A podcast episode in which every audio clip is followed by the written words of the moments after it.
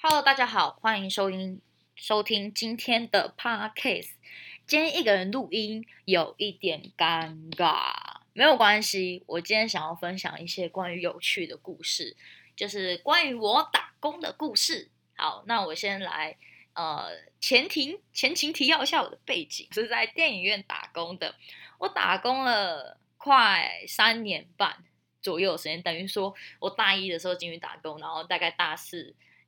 下学期要即将要结束的时候呢，然后我就离职了，这样，所以我大概整个整整大学的四年几乎都在电影院打工里面度过。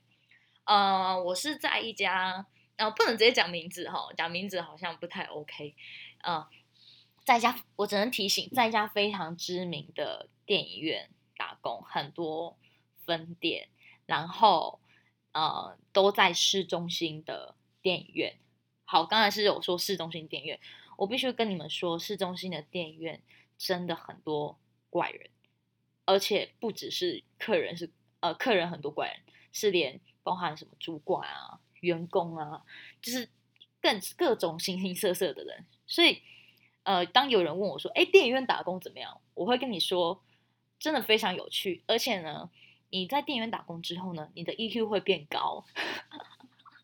举几个例子好了，像是你知道，就是电影院打工，我常常在电影院打工，我常常就是说，其实你们对于客人都不要太认真对待，为什么呢？因为很多来电影院看电影的客人都失去五官这样子，反正就是在电影院出现的客人，他们就会失去他们的五种知觉，就包含眼。呃，眼睛看的能力啊，鼻子闻的能力啊，吃的能力啊，耳朵能力，就是这些能力好像都会降低一样。呃，举一个最简单的例子，就是可能会有个站在二厅前面，然后上旁边写一个大大二，然后客人就给我电影票，跟我说：“请问这个二厅要怎么走？”然后我就会指着你说：“这里哦，这个二哦。”类似这种，或是。会有很多买票的客人，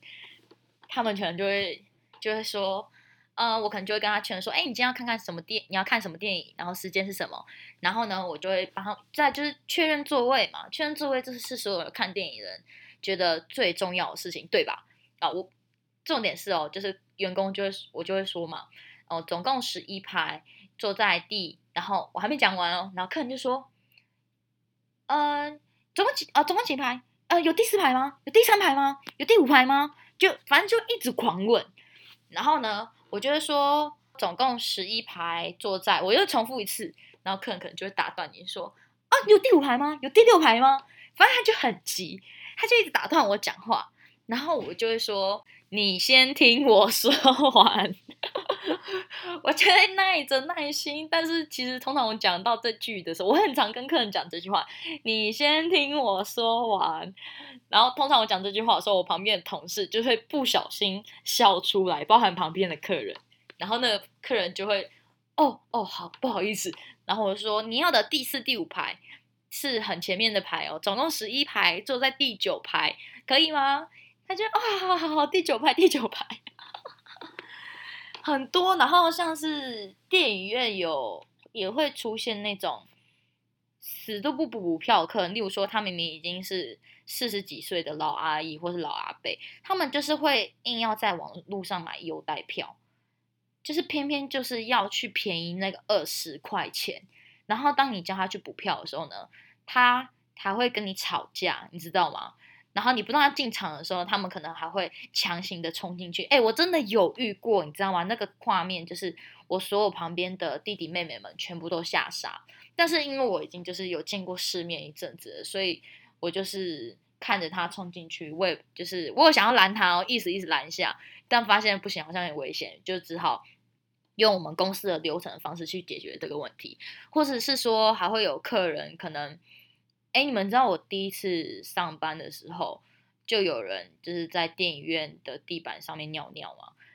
超恶心！我当下第一天上班的时候，我真的是被吓傻哎，在电影院地毯上面尿尿跟拉屎。第一天上班遇到这种事的时候，真的是会被吓疯。还有后面上班，接下来的三年多的时间上班，就从来没有遇到这种事情，真的是很恐怖。好，这都是在电影院遇到了很多的荒谬的例子。反正就是你会觉得说既生气，然后又很好笑，在这个地方上班就是这个样子。不过说真的，我还蛮喜欢，就是我当初这个上班的环境，因为来这边上班其实都是学生，然后而且都是很年轻的人，这样，所以这其实我们的生活圈其实算是蛮单纯的，然后大家聊的东西都很有共同话题，这样。其实电影院的流动率很大，大概半年内好了，你可能就会招进可能二十几个新人进来，然后又可能会有二十几个人辞退。其实这个电影院的流动率。真的是很大，我还记得，就是我们在发那个班表的时候，旁边都会有那个页码，你页码越后面，代表你越菜。我记得我当初我进来的时候，好像是差不多在一百一十左右，然后我后来离职的时候，我的页码差不多是在十二还十三左右。反正你看，三年多之内吧，至少有，呃，我至少往前冲了一百名吧。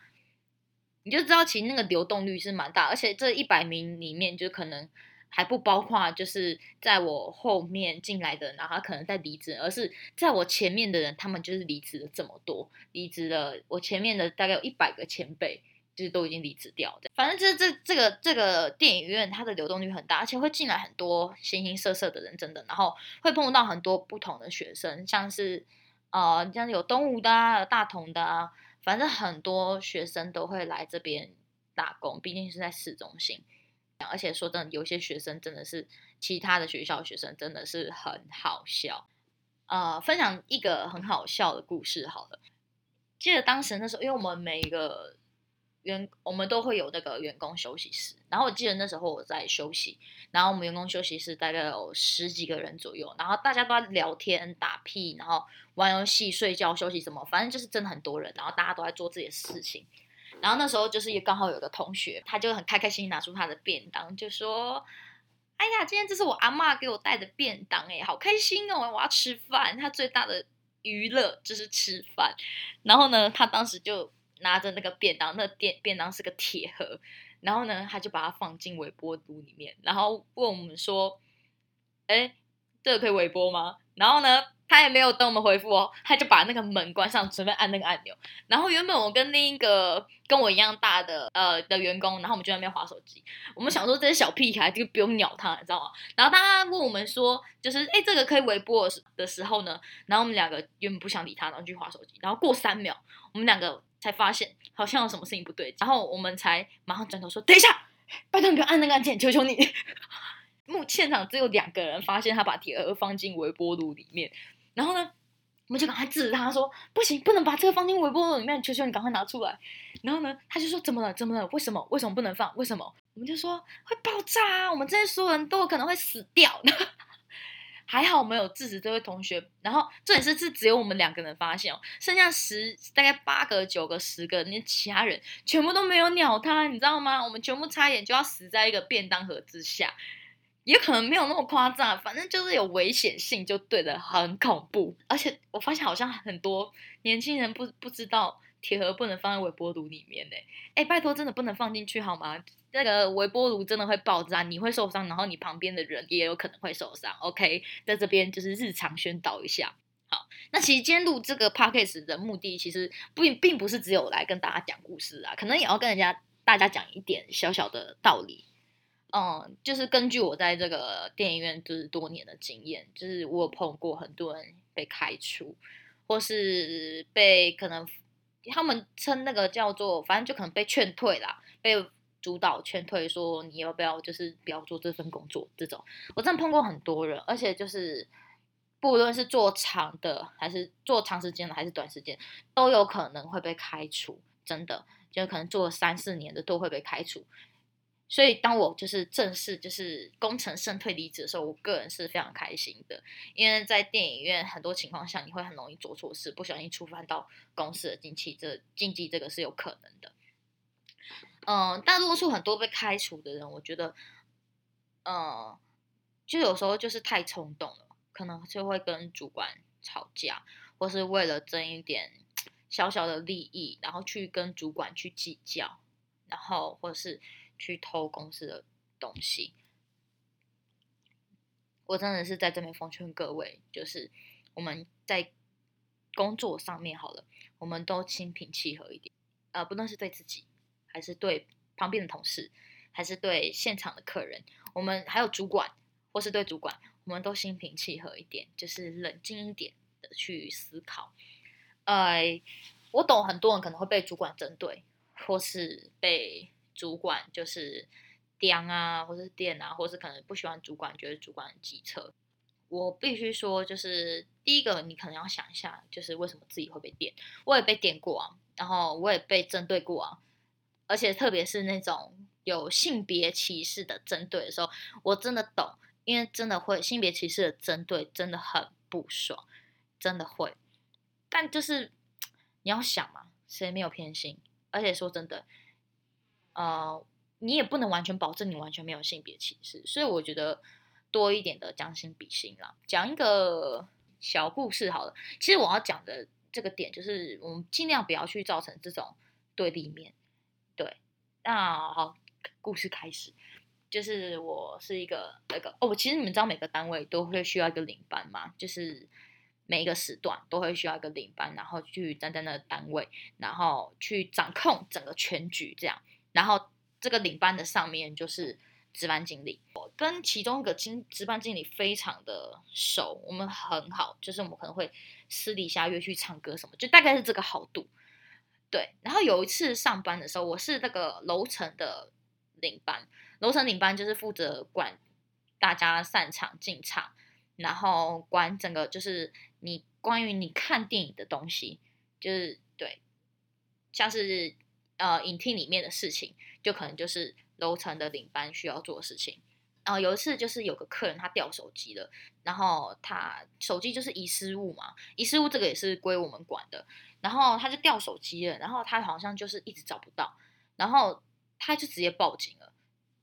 那其实关于报警这件事情，对主管来说是一个很大的事情，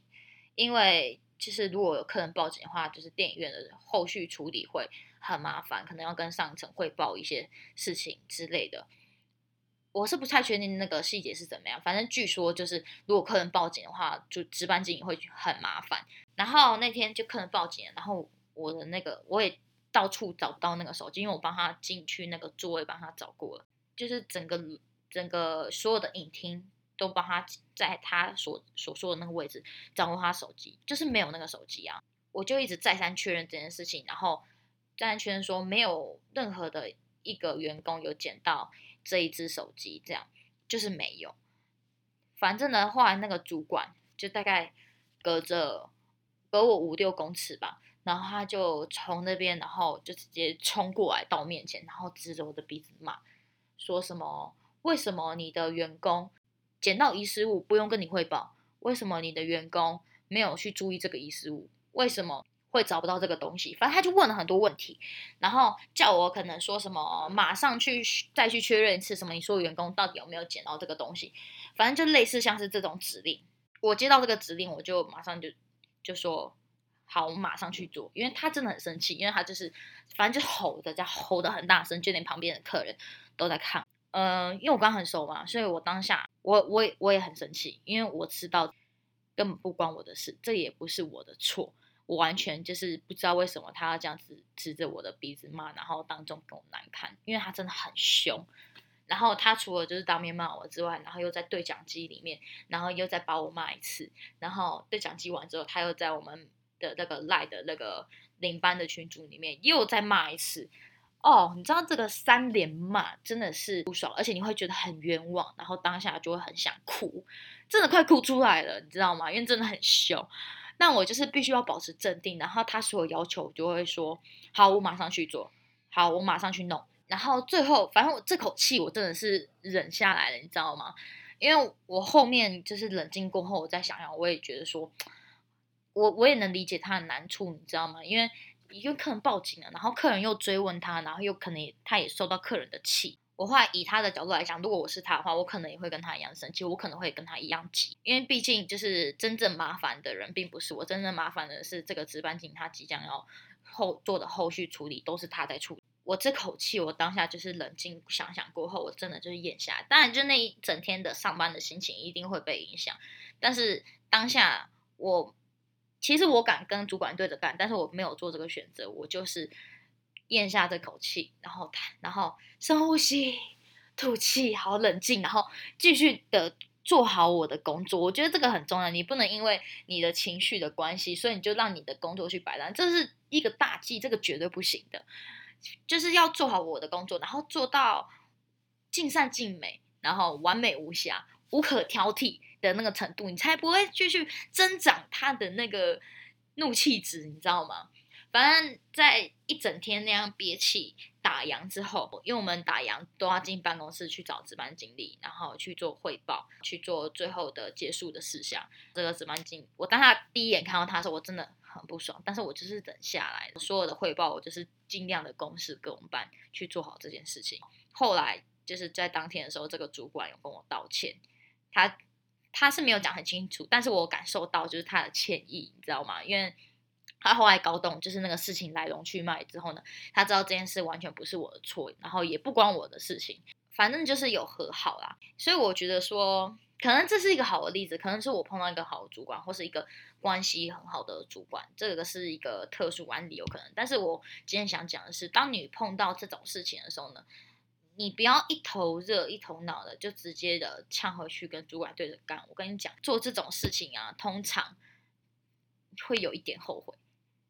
真的会有一点点后悔，尤其当你可能很需要这份工作的时候，有些人可能会觉得说